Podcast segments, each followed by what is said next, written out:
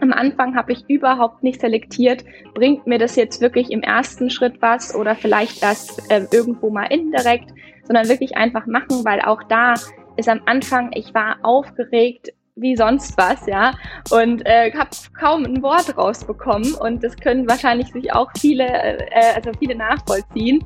Und ähm, irgendwann wird es einfach besser. Du lebst es, du hast es verinnerlicht und dann irgendwann hast du, kannst du es auch rüberbringen. Und auch da Übung macht den Meister, also davor nicht zurückschrecken. Man muss einfach ständig aus der Komfortzone raus. Aber ich habe das die Erfahrung gemacht, es bringt einen eigentlich immer weiter. Willkommen beim Female February mein Name ist Fabian und ich freue mich, euch einen Monat lang voller inspirierender Stories von Gründerinnen und Unternehmerinnen aus Deutschland zu liefern. Der Female February wird präsentiert von Canva, deinem Design-Tool für alles rund um Content und Präsentationen, alleine oder im Team. Viel Spaß bei diesem Interview. Herzlich willkommen zu einer neuen Folge beim Female February und ich freue mich sehr, heute Lea Frank im Podcast begrüßen zu dürfen. Lea ist die Gründerin von Anyble und äh, Anyble macht eigentlich erstmal recht plakativ gesagt, ähm, ist es eine Lösung, womit ich zu jeder Zahlung einen digitalen Kassenbon bekomme. Warum das ein bisschen komplexer ist, als es jetzt im ersten Moment klingt und warum das überhaupt so wichtig ist, darüber sprechen wir gleich noch. Anyble habt ihr im Dezember 2019 gegründet, zumindest äh, sehr offiziell dann. Ich weiß nicht, man, man startet ja manchmal schon ein bisschen vorher an den ganzen Themen zu arbeiten. Ihr habt aus der Uni heraus gegründet und ähm, um so eine kleine Messgröße ähm, schon mal vorab mitzugeben, habt jetzt vor kurzem äh, 1,9 Millionen Seed-Finanzierung eingesammelt von, von verschiedensten Investoren. Ihr seid also ganz gut unterwegs und ähm, ich würde heute gerne ein bisschen mit dir darüber sprechen, wie du zum Gründen gekommen bist, warum das auch ein relevantes Thema ist, weil ich sag mal, wenn man jetzt so von außen drauf guckt und sich um Kassenbons kümmert, klingt das ja erstmal nicht so sexy. Das heißt, man muss auch irgendwie so ein bisschen, und aus der Uni heraus kann ich mir auch nicht vorstellen, dass du irgendwie viel mit Kassenbons ab, also zu tun hattest vorab.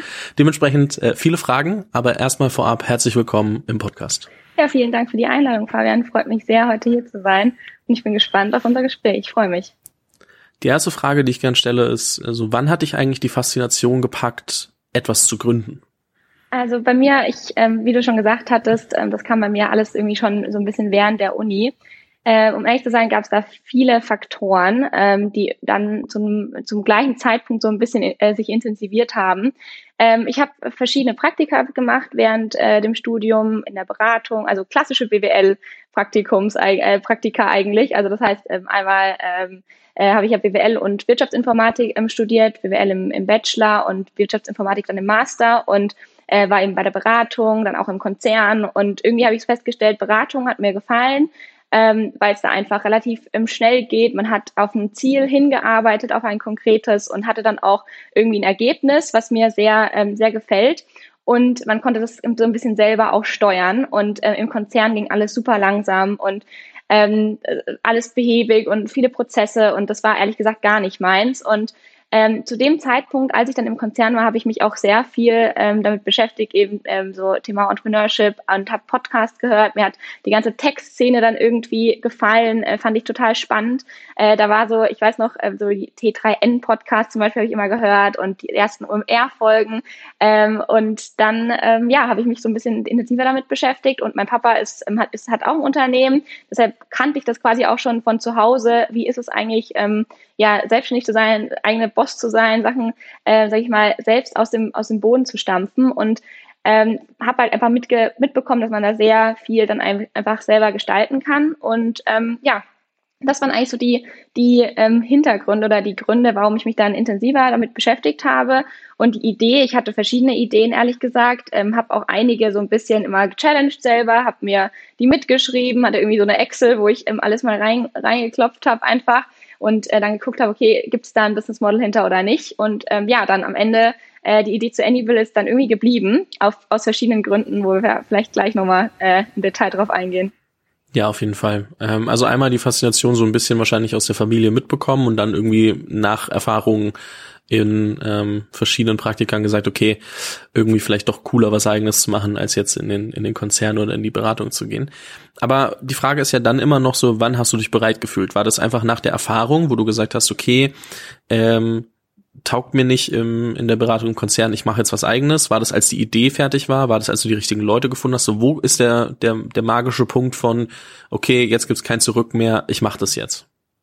Ja, also ehrlich gesagt, ich glaube, ich war nie wirklich bereit. Äh, ich glaube, man ist auch nie wirklich bereit gefühlt. Und ich glaube, es gibt auch nie wirklich den richtigen Zeitpunkt. Das ist immer so eine blöde Aussage, weil da kann man jetzt so als Außenstehender mal, finde ich, wenig mit anfangen. Aber tatsächlich ist es so. Ähm, irgendwie, glaube ich, muss man da wirklich stark auf das eigene Bauchgefühl ähm, ähm, ja auch sich verlassen und vor allem halt zu schauen, okay, was ist, wenn diese Idee die halt wirklich einfach nicht mehr aus dem Kopf geht und genau ähm, so war es. Das war mit anderen Ideen eben anders und äh, es gab so viele Faktoren, die irgendwie dafür gesprochen haben, okay, versuch das jetzt. Und dann kam so eins zum anderen. Also es gab wirklich keinen konkreten ähm, Ausschlagspunkt, wo ich gesagt habe, okay, ich fühle mich jetzt total bereit und ich plane das jetzt, dass wir das machen, sondern es war eigentlich ähm, verschiedene e Ereignisse, die aufeinander gef äh, gefolgt sind, ähm, die dann dazu geführt haben, dass, dass wir uns letztendlich getraut haben und auf jeden Fall schon auch ähm, dann, äh, dass ich die, die richtigen ähm, Co-Founder auch hatte, dass wir es zusammen gründen können. Das war natürlich auch ein, ein ausschlaggebender Punkt, weil wir hatten uns ja eben in der Uni, wie du gesagt hattest, ähm, kennengelernt in einem Entrepreneurship-Kurs, äh, der zum Ziel hatte, verschiedene Studiengänge eigentlich so ein bisschen mehr zusammenzubringen, was ich auch sehr, sehr ähm, ja, äh, ein gutes Konzept, ein sinnvolles Konzept finde, weil ansonsten bekommst du eben als BWLer weniger von den Informatikern mit. Und äh, das ist ja genau das, was, sag ich mal, die diverse interdisziplinäre Teams dann ausmacht, dass man eben verschiedene Kompetenzen zusammenbringt. Und so war ich dann quasi in diesem Kurs einfach nur, ich brauchte eigentlich keine Credits mehr, sondern ähm, kam aus dem Auslandssemester, dachte mir, okay, hier eben Entrepreneurship, äh, irgendwas, was ist das eigentlich? Äh, okay, gibt's so eine so eine neuen, neue, neue Klasse und gehe ich mal rein. Und da habe ich dann eben auch meinen jetzigen Co-Founder, den Tobi, kennengelernt ähm, und hatte ihn dann da, wir haben da ganz klassisch so, ähm, was ist eigentlich ein Business Model und ähm, wie kann man irgendwie ähm, ja eine Geschäftsmodellstrategie entwickeln, ähm, diese ganzen Geschichten. Ähm, und dann habe ich dort ähm, ja Tobi kennengelernt, äh, war super schüchtern und ich habe ihn einfach in der Mittagspause angesprochen, ja, ich habe halt diese Idee und ähm, ja, fand er super. Äh, das war wirklich noch sehr, sehr ähm, ähm, ja, einfach eigentlich nur, okay, Kassenzettel, der ist aktuell auf Papier, können wir den nicht irgendwie digitalisieren? Was, was wäre dazu möglich, was, was wäre dazu notwendig? Und natürlich beide gar keine Ahnung von weder Kassensoftwaresystemen noch ähm, wirklich groß äh, jetzt irgendwie dem Handel oder so gehabt, sondern eigentlich wirklich aus der eigenen, ähm, ja, ähm, aus dem eigenen Problem heraus gesagt, okay, da muss es doch irgendwie eigentlich einen smarteren Ansatz geben. Und ähm, dann, ähm, ja, habe ich ihn angesprochen und er war dann eigentlich total begeistert und dann in diesem Kurs war auch noch ein, ähm, ein, ein ähm, ja, wie eine Art Wochenende, ein Gründerwochenende, so ein Wettbewerb mit dabei, den man mitmachen musste. Und äh, da konnte man pitchen. Ich habe mich, ich mich eben da nicht bereit gefühlt, sondern hatte gedacht, jeder hat bestimmt sein Pitch Deck ready und Financials und war natürlich überhaupt nicht so, sondern jeder hat da kurz irgendwie gepitcht, drei Minuten. Ähm, und eigentlich war unsere Idee schon am ausgearbeitetsten.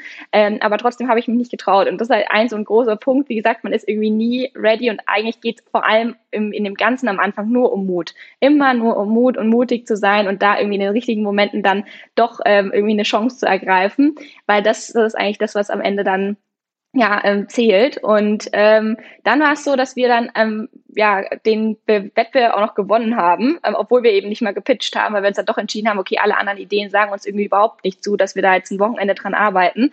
Und ähm, dann kam eben Tobi auf mich zu, ja, ich dachte eigentlich, du pitcht und ähm, ich habe damit gerechnet und wir arbeiten doch da dran. Und dann habe ich gesagt, okay, ja, dann lass uns das doch jetzt einfach machen. Haben dann das Wochenende dran gearbeitet und haben dann wirklich ja auch noch gewonnen. Und das war schon so die erste ausschlaggebende Punkt, wo du dann überlegst, okay, irgendwie diese Jury, die da äh, an dem Wochenende war, äh, die glaubt schon mal an dich und und an euch und deine und eure Idee. Und dann ist es so ein bisschen, dass, da, dass du dann ins, ähm, anfängst. Und deswegen würde ich auch alle, alle Außenstehende immer, sag ich mal, äh, da, dazu bringen wollen, wirklich nicht immer so diese klassisch deutsche Mentalität ähm, rauszulassen, von wegen, ah, wird eh nix und ähm, ah, da gibt's auch gar kein Problem, braucht man keine Lösung, schafft ihr eh nicht, weil das ist einfach wahnsinnig entmutigend und ähm, sondern du brauchst am Anfang diese Supporter, die schon an ganz früh an dich glauben und die dich irgendwie ermutigen und das sind dann alles diese Themen, die dann irgendwie zusammenkommen und dann, ja, haben wir einfach weitergemacht, gab's natürlich Ups und Downs, also es war nie jetzt, dass wir straight von Anfang an wussten, okay, das wollen wir machen, ähm, aber haben dann einfach losgestartet Und dann gab es eigentlich vor allem einen ausschlaggebenden Punkt, wo wir auch dann den ersten Business Angel gefunden haben, auf der Bits Pretzels, ähm, wo wir dann gesagt haben, okay, also wenn wir jetzt da, entweder wir lassen es oder wir machen es jetzt richtig. Und dann war eben auch dieser Punkt, okay, ähm, was brauchen wir, um es richtig zu machen? Und dann ganz klassisch äh, Unternehmen gegründet ähm, und dann hat sich das äh, über Fragen stellen ähm, von an, bei anderen ähm, Gründern oder anderen Unternehmern dann so eigentlich ergeben. Ja sehr faszinierend auch, dass man sagt, ah, ich will eigentlich gar nicht pitchen, dann erst merkt, oh, warte mal, das ist ja alles noch gar nicht so weit. Das ist ja immer das Verrückte, ne? Also es ist so ja. dieses Dilemma nach außen, wenn man, also anders, wenn man, wenn man auf andere Unternehmer guckt und Gründer, Gründerinnen, dann sieht's immer aus, als ob die alles wüssten, als ob die alles so weit haben und schon wirklich perfekt aufgestellt sind. Wenn man dann irgendwann mal hinter die Kulissen blicken darf, dann merkt man, oh, die haben genau dieselben Probleme wie ich. So. Ja. Gleichzeitig ist man aber selber, das ist ja wie auf Social Media auch, ne? man sieht nur das, was man sehen soll. Wenn man dann aber gleichzeitig irgendwie zu Hause sitzt und sich denkt, oh verdammt, das läuft noch nicht und hier habe ich noch ein Problem und da weiß ich noch nicht, wie ich es lösen soll und ich kann noch gar nicht rausgehen damit, dann hat man halt alle Dilemmata, die es gibt, bei sich auf dem Tisch liegen und bei den anderen sieht es so aus, als ob die nicht existieren würden. Und vor allem, weil man selber ja sagt, okay, das ist jetzt der Standpunkt, wo ich heute bin. Ich weiß aber, wo ich hin will und da liegt ja noch eine Riesendistanz dazwischen. Und das heute ist ja schon komplett normal, weil ich muss ja gucken, wo ich morgen stehe. Das heißt, man ist die ganze Zeit in so einem konstanten Fight mit sich selber, dass man eigentlich ein Produkt vermarkten muss und, und sagen muss, hey, das ist mein Produkt, das ist das, was ich baue, wo man weiß, das wird morgen schon wieder besser sein. Warum sollte ich das heute schon vermarkten? Und ich glaube, ja. damit muss man sich wirklich irgendwann mal lernen, auseinanderzufinden äh, oder zurechtzufinden, weil das super schwierig ist, wenn man sich damit äh, unwohl fühlt. Aber man muss da einfach lernen, dass es jedem so geht und das ist wirklich, wirklich nicht einfach, weil es nicht jeder einem direkt offenbart. Und ähm, ja. das beschreibst du aber, glaube ich, gerade ganz gut und deswegen ähm, super wichtiger Punkt, den ich nochmal noch mal aufgreifen wollte. Ähm, Jetzt einmal so eine Frage, weil es ja doch ein recht komplexer Markt ist. Ähm, so, ich meine, also es klingt jetzt erstmal so, ja, okay, jeder soll irgendwie einen digitalen Kassenzettel rausgeben, aber da hängt ja super viel dran. Wo fängt man denn da an? Also so, wie habt ihr angefangen zu verstehen, was ihr da jetzt überhaupt machen müsst, wo die Probleme wirklich liegen, wer überhaupt alles irgendwie die verschiedenen Parteien sind, mit denen ihr arbeiten müsst? Ja. Genau. Ähm, bei uns ist es ja so, also da hat sich definitiv auch unsere Strategie oder unser ähm, Ansatz äh, ein Stück weit geändert ähm, über die, die, also so gerade so im ersten Jahr würde ich sagen. Ähm, und unser, wenn man jetzt wirklich mal ganz zu Beginn ähm, zurückschaut, da war es wirklich so, okay, wir wussten eigentlich gar nichts. Wir wussten, da gibt es irgendwie eine Kasse im, also im, am, am Point of Sale im Handel.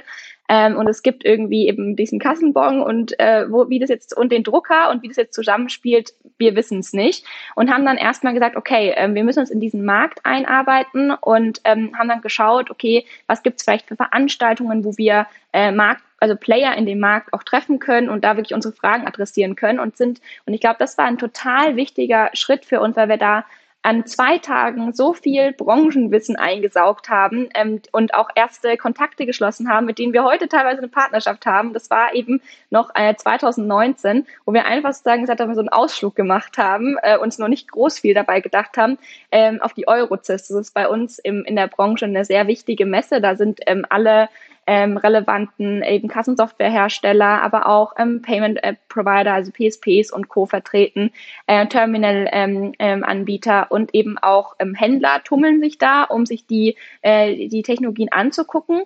Und ähm, ja, da sind wir dann einfach mal nach Düsseldorf gefahren, haben uns äh, ein bisschen umgeschaut und haben dann mit den unterschiedlichen Kassensoftwareanbietern gesprochen. Und Tobi hat dann, weil er ja einen Tech-Hintergrund hat, eben auch die richtigen Fragen gestellt. Das war schon ähm, äh, wichtig, weil für mich war damals noch, okay, API, Schnittstelle, ähm, I, I don't know, ja, keine Ahnung, ähm, wie, wie spielt das jetzt mit unserem Produkt zusammen? Also es war wirklich halt in den ganz, in den, in den, in den ganz Anfängen. Und dann ähm, haben wir einfach das Gespräch gesucht und einfach gesagt, okay, das ist irgendwie das, was wir lösen wollen. Wie kommen wir da hin? Und ähm, dann gab es einfach wieder ähm, einige Leute, die uns ähm, sehr ehrlich und offen erstmal gesagt haben, also das haben schon einige probiert, das wird sowieso nichts. Das war wieder klassisch, äh, diese deutsche Mentalität, aber davon haben wir uns erstmal nicht abschrecken lassen. Ähm, und äh, ja, dann war aber auch, waren immer auch einige dabei, die uns dann wirklich ähm, ihre Kontakte angegeben haben und die uns auch sehr viel Hintergrund, äh, die uns ihre, in ihre Dokus, ähm, also die technischen Dokus geschaut haben lassen. Und darauf basierend haben wir dann eigentlich festgestellt, okay, wo müssen wir überhaupt technisch ansetzen? Das heißt in den Kassensoftware-Systemen, weil dort äh, werden quasi die Belege erstellt und ähm, dort setzen wir jetzt auch mit unserer API an, also mit unserer mit unserem API-Service sozusagen und integrieren hier mit Kassensoftware-Systemen. Äh, die integrieren unsere API und dann ähm, sind wir als Zusatzfeature, als Modul im bestehenden Kassensoftware-System verfügbar, als Händlerservice quasi, als Zusatzservice und ein Händler, der das Kassensoftware-System im Einsatz hat, ein Gastronom, kann uns dann direkt ähm, einfach ähm, nutzen und aktivieren und dann digitale Belege an, an seine Kunden ausspielen. Und äh, das war, wie gesagt, ein ganz ähm, entscheidender Punkt.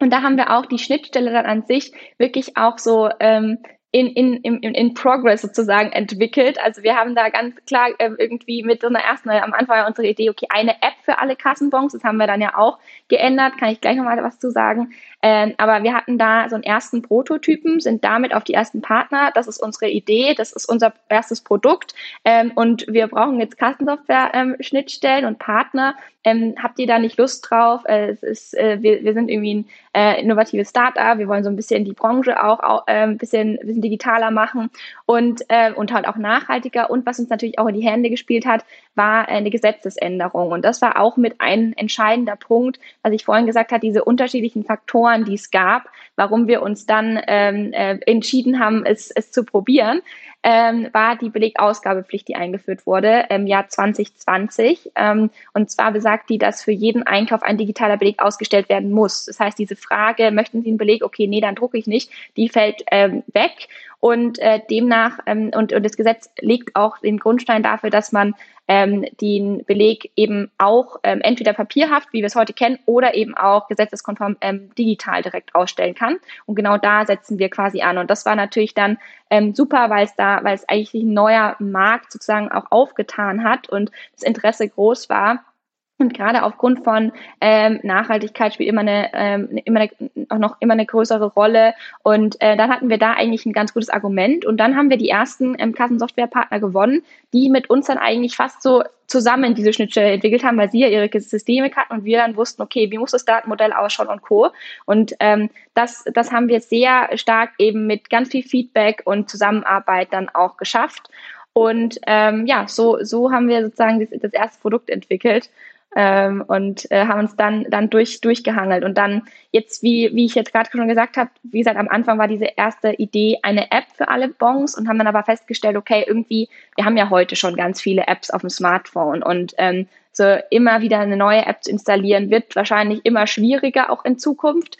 Und haben gesagt ähm, Transaktionen sind heute schon in unseren Banking Apps in, in Wallets in Payment Applications oder auch ähm, in der Händler-App, äh, wenn man sowas nutzt, ähm, und haben dann gesagt, ähm, eigentlich wollen wir diese Transaktion anreichern um die digitalen Belege, weil gerade darum geht es, wenn wir uns diese ganzen Expense-Management-Tools anschauen, Pleo, Moss und Co. Da ist ja immer ähm, äh, eigentlich so versprochen, okay, ich, ich halte nur meine Karte oder ich zahle nur und habe auch den Beleg alles immer sofort dabei ja, so ganz so einfach ist es heute noch nicht, sondern du machst dann halt immer noch ein Foto. Und genau diesen Prozessschritt digitalisieren wir quasi und automatisieren wir vollständig, dass wir wirklich direkt mit der Zahlung den Beleg mit äh, überlief, äh, übermitteln. Und jetzt in dem Fall, was die Expense Management Tool an, Tools angeht, ist es natürlich auch ein riesen Mehrwert aufgrund von äh, Buchhaltung und Co. Du brauchst ja wirklich auch immer den Beleg und äh, musst dann einfach nicht mehr aktiv daran denken und ähm, hast ganz viel Zeitersparnis im Hintergrund. Ähm, und äh, demnach haben wir gesagt, wir ähm, bauen quasi auch auf der anderen Seite, jetzt wirklich auf End-User-Seite, ein Akzeptanznetzwerk auf, ähm, wo ähm, verschiedene Akzeptanz-Applikationspartner, eben Banken ähm, oder ähm, jetzt die, die Anbieter, die ich vorhin genannt habe, ähm, auch unser, ähm, unser Modul als ähm, Embedded Service ähm, implementieren können, unser SDK-Modul und dann digitale Belege erhalten können in ihre Apps. Und so haben wir quasi so ein zweiseitiges Modell, bauen auf der einen Seite unsere Infrastruktur mit Kassensoftwareanbietern und Händlern ähm, auf und auf der anderen Seite mit Partnern, die quasi die ähm, digitalen Belege ähm, erhalten und weiterverarbeiten wollen und sehen uns quasi als Scheme in der Mitte und übermitteln eigentlich ähm, die Belege von A nach B. Genau.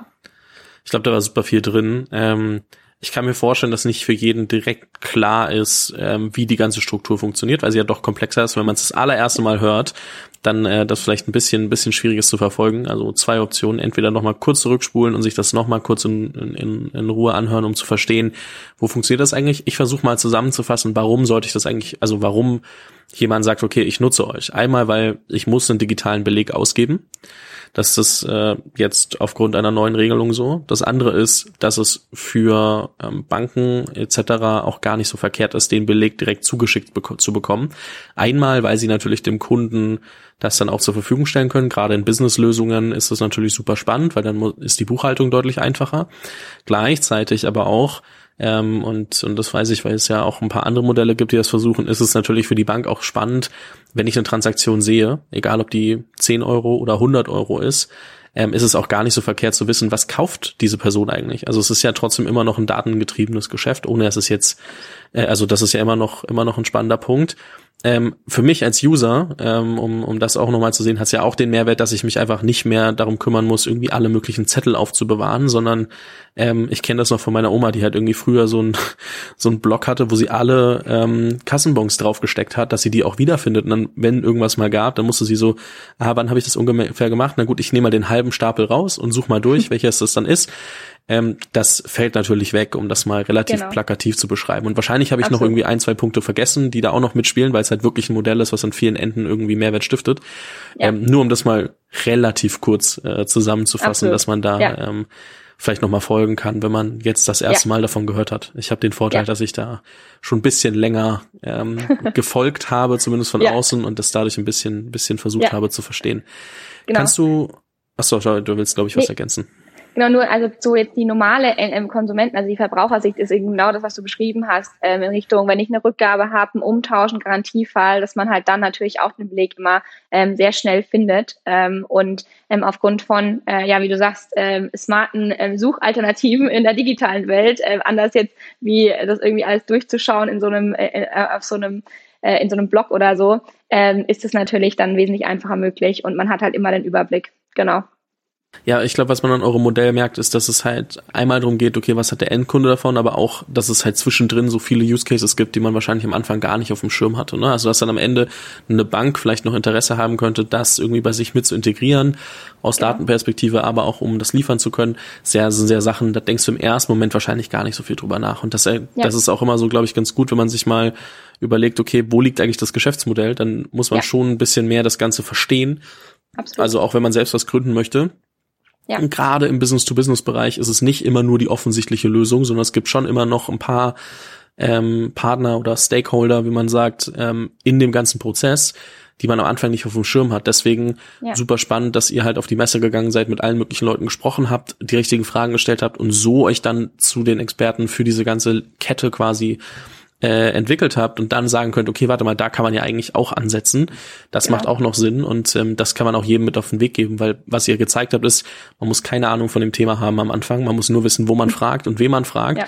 und kann dann mit der vielleicht auch gerade wegen der neuen Perspektive sogar eine Lösung bauen, wo andere nicht mitgerechnet hätten und die dann ja. aber trotzdem noch mal mehr Mehrwert stiftet. So, das einmal kurz kurz äh, von meiner Perspektive ja. ergänzt. Ähm, eine Frage, die ich die ich hätte, ist so, wo steht ihr aktuell? Also was kann man sich drunter vorstellen? Ich habe vorhin mal kurz die Finanzierungssumme genannt, aber das ist ja immer so ein, so ein äh, ja. ja, das ist nett, aber es gibt ja noch ein paar andere Zahlen, Daten, ja. Fakten und, und äh, Menschen, die da arbeiten, die kann man jetzt nicht nur ja. an der Finanzierungssumme festmachen.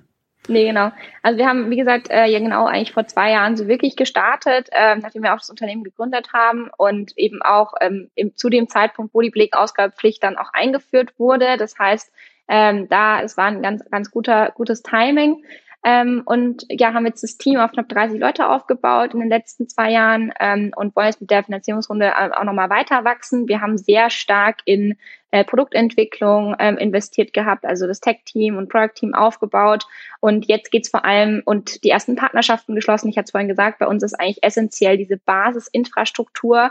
Äh, und es ist das auch, was, worauf wir uns wirklich fokussieren, ähm, da eigentlich der, der ähm, diese, dieses zusätzliche Layer über, über dieser ähm, Payment-Infrastruktur sozusagen zu schaffen. Ähm, und äh, da haben wir sehr viel in, in die Partnerschaften ähm, investiert, um da so die Basis zu legen.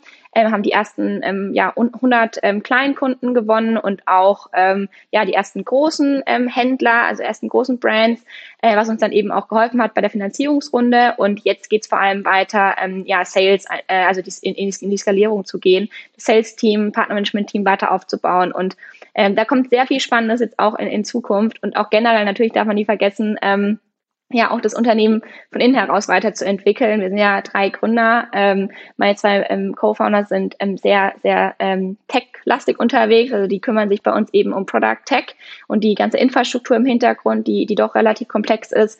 Und ich bin bei uns vor allem zuständig für ähm, Sales, Partnermanagement, ähm, Marketing und ähm, ja, die ganze Business-Seite, Fundraising und Co., da haben wir jetzt auch nochmal Unterstützung bekommen. Ähm, und äh, das das ist auch ähm, ganz gut zu sehen, glaube ich, dass wir da jetzt auch nochmal äh, uns auf das, das nächste Level heben wollen, was ähm, was die, ja, einerseits das, das die, der Unternehmensaufbau angeht und auch die Weiterentwicklung, die Skalierung, weil das ist auf jeden Fall für uns jetzt dieses Jahr sehr entscheidend, dass wir da ähm, ja unsere äh, wirklich ähm, viele Händler onboarden. Das ist eigentlich so das, das ähm, A und O und auch auf der anderen Seite weitere Banken. Wir haben ja die ersten äh, Bankenpartner gewonnen und unser Produkt selber ähm, weiterentwickeln. Also jetzt, ähm, jetzt auf der End, auf der auf der App Seite, wie man es wie man manchmal immer äh, oder wie es oft so schön gesagt wird, dass man da wirklich ähm, sehr stark in Richtung Hub geht. Das heißt wirklich nur ähm, Verwaltungstool. Wir wollen eben keine Kundeninteraktionen mehr auf der App, also irgendwelche Prospekte, Angebote oder irgendwie sowas. Das ist für uns nicht mehr relevant, weil wir uns eben stark fokussieren auf unser wirkliches Kernasset.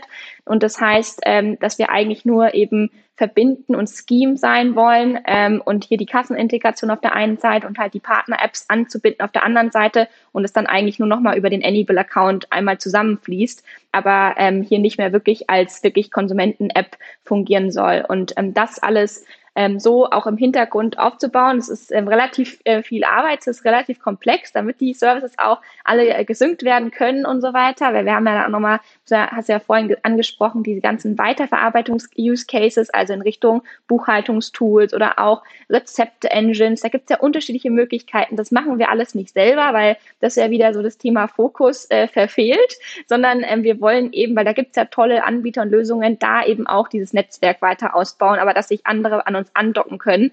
Das war eben sehr stark diese, diese Plattform hier zu bauen. Ähm, in den letzten Monaten Fokus und ist es auch weiterhin. Und ähm, das wird auf jeden Fall äh, jetzt in den nächsten Monaten nochmal ähm, finalisiert und dann auch die ersten Partner da drauf, äh, da drauf ähm, äh, werden da drauf, äh, drauf äh, kommen und ähm, ja, hier vor allem eigentlich Sales, Sales hochzufahren und dann Ende des Jahres wahrscheinlich auch nochmal in Richtung Finanzierungsrunde zu, zu schauen. Gibt es etwas, was du gerne früher übers Gründen gewusst hättest? uh, vieles. Also das, ähm, also ich glaube, es war gut, dass wir so naiv rangegangen sind, um ehrlich zu sein, weil ich glaube, wenn man alles davor, also ich bewundere auch teilweise Seriengründer, um ehrlich zu sein. Also ich habe natürlich auch immer gute und schlechte Tage, ähm, um jetzt mal ganz, ganz offen und ehrlich zu sprechen. Und es ist schon immer sehr herausfordernd, ja.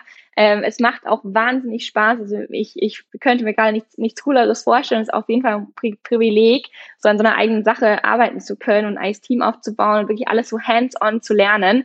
Aber, äh, und ich kann mir auch vorstellen, dass vielleicht so bei einer zweiten, dritten Gründung auch ein bisschen anders, äh, anders und einfacher ist, weil man vielleicht schon äh, die ein oder anderen Fehler und Erfahrungen so gemacht hat und es dann einfach direkt von Anfang an anders machen kann.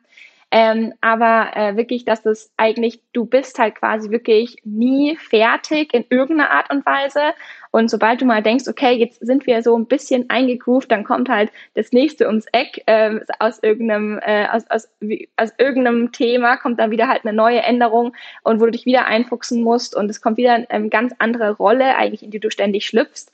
Ähm, ich weiß nicht, ob ich das gerne vorher gewusst hätte, weil an sich ähm, das bekommt man, das bekommt man dann schon mit und, und vor allem aber eigentlich äh, ja, das auch alles, was da draußen immer, da gibt es ja auch mittlerweile immer mehr Posts in Social Media. Es ist halt nicht alles immer so einfach und so ähm, ja, äh, irgendwie äh, easy ride sozusagen, sondern es ist schon echt viel harte Arbeit dahinter und ähm, du musst wirklich immer dranbleiben. Du musst auch, wenn du eigentlich denkst, du kannst überhaupt nicht mehr, musst du halt weiter durchhalten. Und irgendwann zahlt sich dann hoffentlich aus, aber das muss auch nicht sein. Und dass es doch so intensiv ist, ähm, hätte ich eigentlich nicht, nicht so krass erwartet, aber ich glaube, wie gesagt, dass ähm, da muss man sich drauf einstellen, aber wenn du da wirklich eine Passion hast und wenn das dir richtig Spaß macht, das ist ja so das A und O, dann hält man das auch super gut aus. Und ähm, das ist dann auch auf jeden Fall schaffbar, ja ich glaube, was man bei euch sieht, ist auch, dass man für ein Thema, in das man sich reinfuchst, auf jeden Fall eine Passion entwickeln kann. Also ich würde jetzt nicht sagen, dass du vorher ja. eine Passion für, für Kassenboss hattest, aber ähm, nee. das, äh, das entwickelt sich ja dann auch. Was würdest du Voll. jemandem, letzte Frage, was würdest du jemandem mit auf den Weg geben, der oder die gerade überlegt zu gründen? Also behalt auf jeden Fall die Idee nicht zu lang wie für, für dich. Das haben mir am Anfang ganz viele Leute gesagt. Man hat immer am Anfang so dieses, diese, diese Angst, oh, jemand anders könnte mir meine Idee klauen. Davon, also das finde ich total ein Schmarrn. Um ehrlich zu sein, ich glaube, es bringt immer was, mit allen möglichen Leuten darüber zu sprechen, sich schnell Feedback einzuholen, das Feedback auch ernst zu nehmen, natürlich immer für sich zu reflektieren, äh, macht es äh, Sinn, äh, weil nicht jeder ähm, hat dann äh, hat, hat das vielleicht auch schon so stark umrissen wie jetzt du selbst, ähm, aber trotzdem immer mit ganz vielen verschiedenen Leuten ähm, zu sprechen, sich Feedback einzuholen und am Anfang ähm, gerade einfach mutig sein und wenn du merkst, okay, diese Idee ähm, geht dir nicht mehr aus dem Kopf, ist dann auch, auch zu probieren. Ich würde sagen, immer versuchen, ich bin Fan auf jeden Fall von ähm, Mitgründern. Ähm, das heißt, auf jeden Fall vielleicht sich ein Team zu suchen, zu überlegen, welche Kompetenzen fehlen mir vielleicht, ähm, da dann aktiv ähm, ähm, ja, auf, die, auf die Person zuzugehen. Wir haben wirklich unseren dritten Co-Founder über ähm, Facebook gefunden ähm, und äh, haben uns da äh, generell auch unser Team aus alten Uni-WhatsApp-Gruppen zusammengewürfelt am Anfang. Also auch da nicht schüchtern sein, einfach probieren und Mut zu haben und irgendwie wirklich eigentlich alles dafür zu machen, dass es klappt. Ähm, das, äh, da, da darf man sich nicht zu eitel sein. Ähm, und dann ähm, steht eigentlich, wenn es eine gute Idee ist, dem nichts mehr im Weg, die ersten Supporter sich früh äh, an die Seite zu holen, ähm, Pitch-Competitions äh, zum Beispiel wirklich mitzumachen. Am Anfang habe ich überhaupt nicht selektiert, bringt mir das jetzt wirklich im ersten Schritt was oder vielleicht erst äh, irgendwo mal indirekt, sondern wirklich einfach machen, weil auch da ist am Anfang, ich war aufgeregt, wie sonst was, ja, und äh, habe kaum ein Wort rausbekommen und das können wahrscheinlich sich auch viele, äh, also viele nachvollziehen. Und ähm, irgendwann wird es einfach besser. Du lebst es, du hast es verinnerlicht und dann irgendwann hast du, kannst du es auch rüberbringen. Und auch da, Übung macht den Meister, also davor nicht zurückschrecken. Man muss einfach ständig aus der Komfortzone raus. Aber ich habe die Erfahrung gemacht, es bringt einen eigentlich immer weiter. Und ähm, das muss man definitiv beim Gründen, aber es, ähm, es zahlt sich halt auch aus. Und ähm, ja, da am Anfang vor allem den Mut zu haben und durchzuhalten und dran, dran festzuhalten. Das werde ich auf jeden Fall so stehen lassen. Ich wünsche euch weiterhin viel Erfolg. Ähm, es hat sehr viel Spaß gemacht. Ich bin mir sicher, dass wir von euch noch einiges hören werden. Und ähm, ich würde sagen, ähm, vielen lieben Dank. Ähm, es war, hat mir sehr viel Spaß gemacht, wird eine gute Zeit. Und ähm, ja, bis bald. Vielen Dank auch. Hat mir auch sehr viel Spaß gemacht. Bis bald. Vielen Dank fürs Zuhören bei dieser Folge des Female February. Wenn du keine Folge mehr verpassen willst, abonniere den Podcast auf dem Kanal deiner Wahl. Falls du selbst eine Story zu erzählen hast, poste diese doch gerne auf Instagram oder LinkedIn mit dem Hashtag Female February. Diese Episode wurde präsentiert von Canva, deinem Designtool für alles rund um Content und Präsentation, alleine oder im Team.